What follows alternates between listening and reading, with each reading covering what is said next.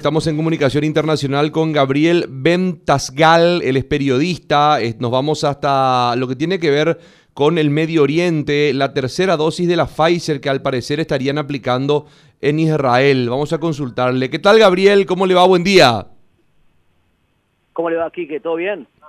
Gracias por la comunicación, Gabriel. Eh, bueno, eh, esto que, llama la atención, eh, Israel, que es uno de los países que ah, tan, tan rápido ha sido inmunizado realmente en, un gran porcentaje por doble dosis ya de vacuna. Y hoy por hoy se está pensando en una tercera dosis de Pfizer, tengo entendido. ¿Es así, Gabriel?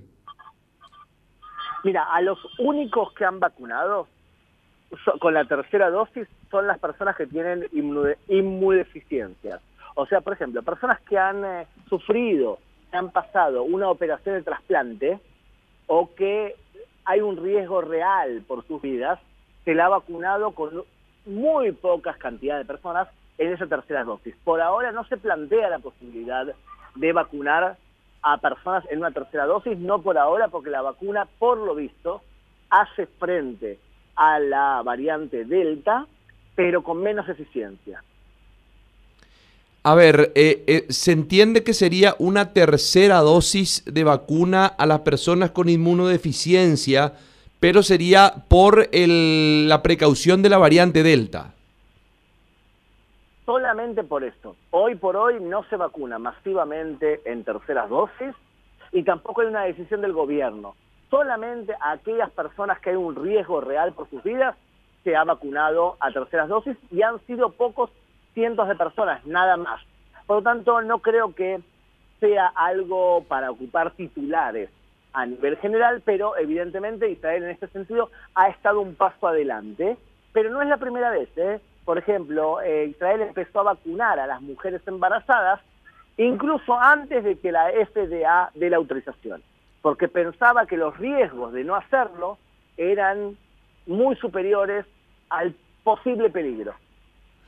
Ahora, eh, esto de aplicar una tercera dosis a este, a este grupo de personas, Gabriel, ¿tiene que ver con que las mismas necesitarían mayor inmunidad ante la variante Delta?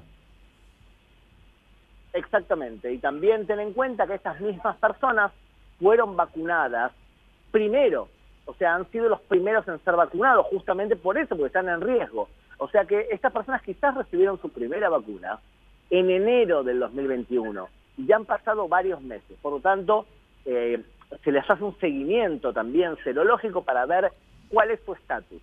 Y como el estatus era que no había suficiente protección, no se quiere tomar el riesgo de perder la vida de un ser humano. Correcto, correcto. Estamos hablando de un porcentaje, de, qué porcentaje de población aproximadamente? No hay datos totales, eh, se habla de varios cientos de personas nada más. Bien, ahora, eh, eh, en, digo, voy, voy al caso de Israel porque, repito, es un, Israel que ya tiene una vacunación de aproximadamente unos seis meses de, de inocular prácticamente a toda su población. Eh, se maneja que las dos dosis de vacunas aplicadas a la población ya tendrían la cobertura ante la variante Delta. ¿Se sigue manejando eso, Gabriel? Es que el Ministerio de Salud lo que ha eh, informado es que baja, desciende según el criterio de ellos entre el 20 y el 30% la efectividad de que a través de esta variante contagies a otros.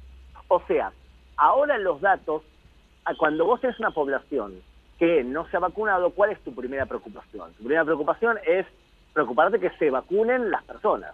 Pero ¿qué pasa cuando una población tiene ya la vacunación encima? Bueno, ahí los números cambian. Ahora la principal preocupación de Israel es cuántas personas han llegado a estado grave. Y nosotros lo que ha ocurrido con la variante Delta es que hemos pasado de 38 personas graves a 50. O sea que eh, hay un cambio. La pregunta del millón es si va a ser un cambio masivo. Si se mantienen los números que te estoy diciendo ahora, vamos a poder concluir que la variante Delta no tiene el perfil destructivo que se sospecha. Bueno, eh, sí, de hecho que ya eh, aquí nos habían hablado sobre la variante Delta y también nos decían de que si bien era mucho más contagiosa, pero era menos letal probablemente que lo que ya habíamos pasado con el tema, con, con, con lo anterior del COVID. Ahora, eh, no, no se descarta la posibilidad de, de una tercera dosis de vacunación eh, Gabriel, digo, no en este caso específico, pero ¿no se descartaría una tercera dosis en algún momento?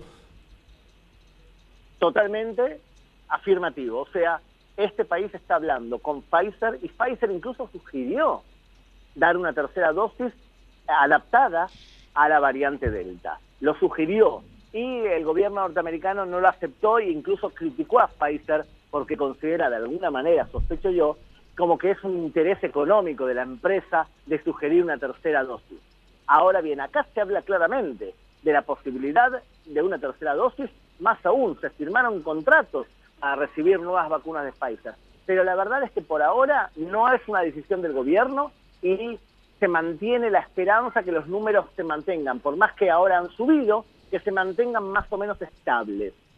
Entonces no es una decisión concreta, pero no descartes que Israel sea uno de los primeros países en ordenarle a su población dar una tercera dosis. Claro, de hecho que Israel ya ha confesado, o sea, ha, publicado de que ellos cuentan con un stock de terceras dosis para toda su población. Que todavía no ha llegado, ¿eh?